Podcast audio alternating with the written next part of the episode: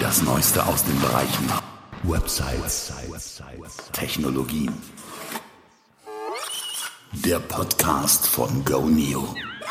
Hallo, das hier ist die Ausgabe Nummer 52, Episode 52 im Goneo Webmacher Webhosting Podcast. Mein Name ist Markus Kirkmeister. Schön, dass du wieder dabei bist. Wir machen jetzt immer zwei Ausgaben pro Woche, eine etwas kürzere am Anfang der Woche, eine monothematische, etwas längere, vielleicht auch mit einem Interview immer zum Ende der Woche. Kann man dann so übers Wochenende mal ein bisschen auf sich wirken lassen, kann auch so die ganzen Shownotes mal nachlesen und die, den Links und so folgen. So ist es ein bisschen aufgeteilt, mal schauen, wie sich das so bewährt. Momentan läuft also dieses Experiment. Du kannst ja mal sagen, ob das okay ist oder ob das zu viel Input ist oder vielleicht auch zu wenig. Also man muss halt gucken, wie, wir das Ganze so ein bisschen einordnen. Ja, ich habe heute mal einen Blogbeitrag mitgebracht, der schon am 10. Juli jetzt erschienen ist, diesen Jahres zwar, aber schon ein paar Tage her, hat aber nichts an der Aktualität verloren. Er ist erschienen auf dem Blog von WordFans. Wenn du WordPress-User bist und WordPress einsetzt, dann ist dir wahrscheinlich WordFans ein Begriff als Plugin. Und von diesem Plugin-Hersteller gibt es eben eine Webseite und auf dieser Webseite gibt es einen Blog. Sie schreiben hier über drei äh, Maßnahmen, drei wichtige Maßnahmen, die man treffen sollte für den Fall der Fälle. Nämlich für den Fall der Fälle, dass man gehackt wird dem Risiko ist man ausgesetzt, das ist heute gang und gäbe. Natürlich gibt es Möglichkeiten, das äh, zu verhindern, beziehungsweise die Wahrscheinlichkeit zu senken, aber eine absolute Sicherheit ist nicht gegeben. Das, das heißt, wir müssen schon damit rechnen, dass es uns auch irgendwann trifft. Man muss damit rechnen, dass irgendwann eine Notwendigkeit da ist, auf diesen Maßnahmenkatalog zurückzugreifen und auf die, auf die äh, ja, Vorbereitungen zurückzugreifen, die man getroffen hat. Und darum geht es in diesem Beitrag. Der ist auf Englisch geschrieben. Ich verlinke ihn natürlich in den Show Notes und schreibe noch ein paar Stichworte dazu. Ich finde den ganz interessant, weil er sehr äh, strukturiert ist. Also was, an was muss man eigentlich denken, so wenn noch, noch nichts passiert ist? Wie bereitet man sich vor? Ein wichtiges Thema, das leider allzu oft vergessen wird, ist Logfiles zu haben. Das heißt, Beweise zu haben. Man muss selber nachvollziehen können, was ist denn jetzt überhaupt passiert? Wo, wo sind die Hacker denn reingekommen? Wo hatte ich denn äh, eine, eine offene Lücke? Vielleicht muss man aber auch zur Polizei gehen und muss sagen, äh, hallo, hier ist etwas passiert. Äh, dann braucht man eben auch solche Beweise. Da müssen äh, ja, greifbare Daten vorhanden sein. Oder man möchte seinen Fall irgendwo im Internet schildern oder an eine Sicherheitsfirma schicken. Auch die müssen dann wissen, was eigentlich passiert ist. Und das kann man mit solchen Logfiles ganz gut nachvollziehen. So, jetzt haben wir hier so eine kleine Diskrepanz. Auf der einen Seite die Datenschutzgrundverordnung, auf der anderen Seite haben wir eben solche Anforderungen wie äh, die einer Beweissicherung, was jetzt passiert ist. Es gibt also klare Regelungen in Deutschland, dass personenbezogene Daten nicht so ohne weiteres gespeichert werden dürfen, nicht nur in Deutschland, sondern das ist eben mit der DSGVO, der Datenschutzgrundverordnung, so geregelt. Die IP-Adresse, die erstmal mit drin steht in diesen Logfiles, gilt als ein personenbezogenes Datum. Das heißt, äh, mit dieser IP-Adresse kann man ja Rückschlüsse ziehen auf die konkrete Person, die zum Zeitpunkt des Aufrufs einer Webseite oder irgendeiner Aktion dahinter stand. Funktioniert in einigen Fällen, funktioniert in manchen Fällen eben auch nicht. Das kommt ganz drauf an, Stichwort Tornetzwerk und so weiter. Man kann die IP-Adresse also auch verschleiern, aber es ist zumindest ein starker Anhaltspunkt. Nun haben wir das Problem, dass äh, wir solche Daten nicht ohne weiteres speichern dürfen. Das heißt, das ist ein, ein Element für die Datenschutzerklärung, die ja auf jeder Webseite dann auch vorhanden sein sollte. Da kann man also klare Regelungen beschreiben und äh, beschreiben, was man da tut. Also es gibt zum Beispiel die Möglichkeit, diese, diese Daten nur eine ganz, ganz begrenzte Zeit lang aufzuheben, diese, diese Logfiles, zumindest 24 Stunden, 10 Tage. Die gibt es unterschiedliche Möglichkeiten. Keine Rechtsberatung hier, aber es ist nicht so, dass man da überhaupt gar keine Logfiles speichern dürfte.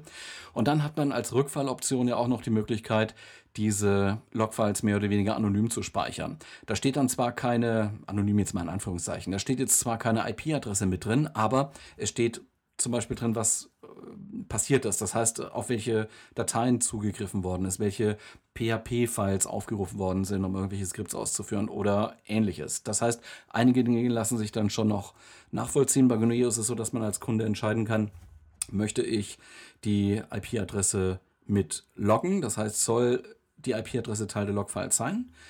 Man kann es ausschalten oder einschalten im Kundencenter. Das ist also bei Goneo so geregelt. Bei anderen Anbietern ist es äh, sicher ähnlich geregelt. Gibt allerdings natürlich eine Speicherfrist oder sollte eine Speicherfrist geben, eine maximale Dauer für die Speicherung dieser Daten, wenn du die IP-Adressen mit speicherst. Bitte informiere dich in Zusammenhang mit deinem Rechtsberater oder ähm, mit demjenigen, der halt die Dinge für dich regelt darüber. Ja, also äh, es ist schön, Beweise zu haben. Das ist so der erste Punkt, der hier in diesem Artikel drinsteht auf dem Blog von WordFans. Three Incident Response Preparations you should be making. So, Logfiles haben. Der zweite Ratschlag ist, man äh, sollte mehr als ein Backup haben. Äh, ich schreibe es auch ein bisschen so provokativ, wenn du nur ein Backup hast, hast du gar kein Backup. Was steckt dahinter? Also es wird kon konkret empfohlen, mehrere Generationen von Backups vorzuhalten, also nicht gleich das äh, gerade vorangegangene gemachte Backups zu löschen, sondern vielleicht so drei Generationen aufzubewahren. Diese, diese 3-2-1-Regel kann man da anwenden. Wir haben im Goneo Glossar einen äh, Beitrag über Backups, den werde ich mal bei dieser Gelegenheit mit verhindern, ver verhindern verlinken. Äh, kannst du auch nochmal nachlesen, mal schauen, ob der aktuell ist. Werde ich auch noch tun, schreib mir es gerade mal auf. Ansonsten, ja, ähm, jedenfalls äh, merken bitte äh, mehrere Generationen von Backups aufbewahren, vielleicht auch an einem sehr sicheren Platz und nicht nur auf dem gleichen Server zum Beispiel als runtergeladenes Dump der Datenbank oder sowas, ja. Dann, ähm, ja, der äh, dritte Punkt, ähm, du musst das Beste hoffen, aber für das Schlimmste äh, gewappnet sein. Plan for the worst äh, ist hier überschrieben. Das ist jetzt noch ein bisschen aufgegliedert. Also was kann man denn machen? Man könnte sich auch so eine Art Notfallplan schon mal zurechtlegen. In diesem Plan sollte geregelt sein, wer ist denn diese Person in deinem Team, vielleicht bist du es auch selber, der im Falle einer äh, ja, Hackerattacke auch reagieren muss. Und wie soll er reagieren? Also äh, erstmal, wer ist die Kontaktperson und welche Maßnahmen sind dann eigentlich geplant und vorgesehen im Falle einer Hackerattacke auf deine Website?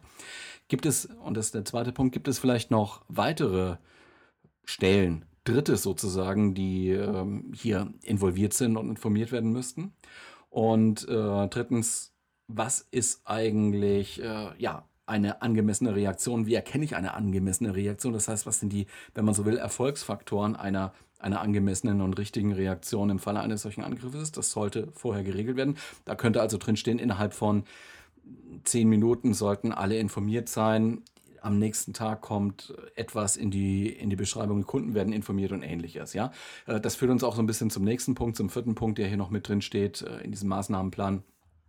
Gibt es also noch notwendige Schritte, die ergriffen werden müssen, die gegangen werden müssen, um sozusagen diese Krise zu bewältigen.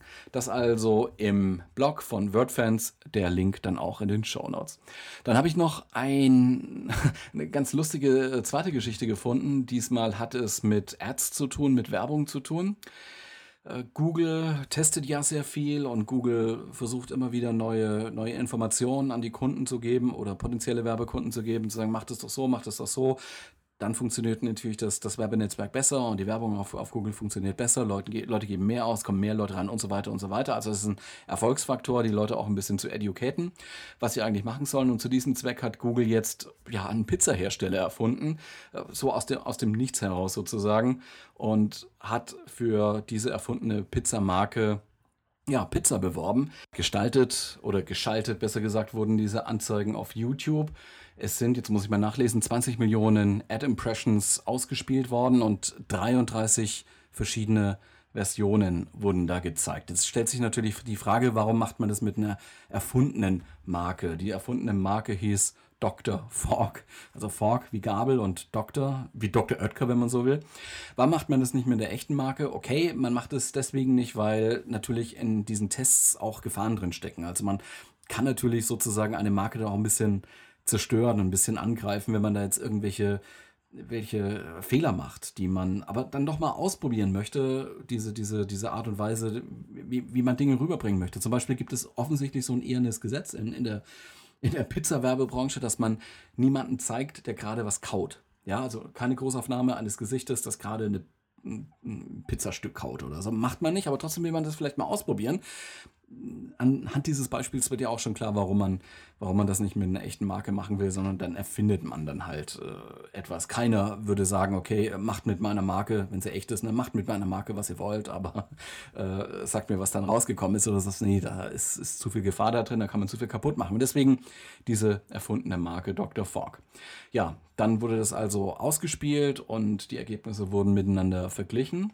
Und dann hat man rausgefunden, dass es gut ist, wenn man mit diesem Creative, mit dem Clip oder mit dem Standbild oder whatsoever, wenn man versucht, mehrere Sinne des Menschen anzusprechen. Also nicht nur jetzt, äh, dass, dass es halt besonders schön aussieht, sondern dass man auch ja, rüberbringt, dass es besonders gut riecht oder dass es halt sehr saftig ist. Also mehrere Sinne ansprechen oder dass es, dass es so, so ne, ein bisschen so ein Geräusch gibt, wenn man da drauf beißt. Außerdem ist es offensichtlich gut, wenn man visuellen Input von Textinput teilt. Also das sollte man nicht gleichzeitig darbringen. Das bringt offensichtlich so ein bisschen die, die, die Aufnahme der Informationen durcheinander. Also nacheinander zeigen, nicht gleichzeitig trennen auf jeden Fall. Das ist eins der, der Outcomes dieses Tests. Außerdem wollen die Leute oder finden die Leute es gut, die Zuschauer gut, wenn eine, äh, ja, so, man nennt das Edge-to-Edge-Aufnahme gezeigt wird, also Pizzastück in Großaufnahme zum Beispiel, was wirklich formatfüllend dann ist und nicht äh, einfach nur hinten irgendwo auf dem Tisch liegt eine Pizza zum Beispiel. Dann, äh, ja, es ist nicht, äh, oder es ist nicht die einzige Möglichkeit, etwas rüberzubringen, wenn man diese gewohnten Bite-and-Smile-Bilder zeigt. Das wird offensichtlich im, bei der Pizza-Vermarktung Vermarktung so gemacht. Ne? Also jemand nimmt eine Pizza, ähm, beißt mal ab und, und freut sich dann und, und, und smilet oder so. Also es ist nicht die einzige Möglichkeit, gibt noch andere. Und was ich auch ganz interessant finde, jüngere Zielgruppen äh, reagieren besser auf diese First-Person-Perspektive, also diese POV-Perspektive, wie man sie vielleicht ein bisschen so aus, aus Videospielen gewohnt ist das äh, mögen jüngere Zielgruppen, jüngere Zuschauer eher als ältere Zielgruppen. Auch das hat man da rausgefunden. Ich verlinke den Artikel natürlich. Google created a fake pizza brand to test out creative strategies for YouTube Ads. Kannst du ja mal nachlesen, wenn du Pizza oder irgendwie andere Lebensmittel vermarkten musst. Ja, eine dritte Sache wollte ich noch mitbringen, hat diesmal mit Facebook zu tun, aber nur mittelbar. Es gibt offensichtlich, was heißt offensichtlich, natürlich gibt es den, einen Markt für ja, fertige, hochentwickelte, also Besucherzahlen entwickelte äh, Facebook-Seiten oder wo, viele Follower und Abonnenten drauf sind. Leute verkaufen die und das ruft natürlich jetzt auch Betrüger auf den Plan. Also wenn man zum Beispiel bei eBay mal danach sucht, äh, Facebook-Seiten kaufen, dann findet man da halt einige Angebote für ja, irgendwelche Seiten mit so, sag ich mal, so 2000 oder 5000 Followern zahlt man halt so 180, 200, 800 Euro, so in der Größenordnung. Nun ist aber jemand im Netz aufgefallen, der eine Seite mit, mit 300.000 Fans verkaufen wollte, angeblich.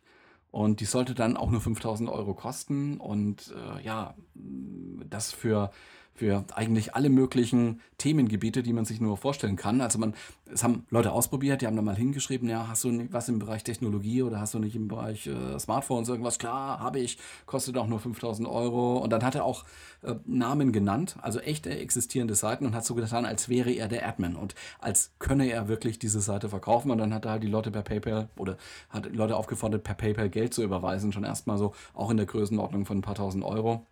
Und dann ist erstmal nichts mehr passiert, weil der Typ war einfach nicht der, derjenige, der in der Lage gewesen wäre, diese Facebook-Seite zu verkaufen. Also auch in diesem Fall gibt es oder in diesem Feld gibt es auch schon Betrugsversuche. Man muss die Augen und die Ohren offen halten. Und ja, bei 300.000 Fans nur 5.000 Euro für eine, für eine wirklich sehr, sehr bekannte Facebook-Seite.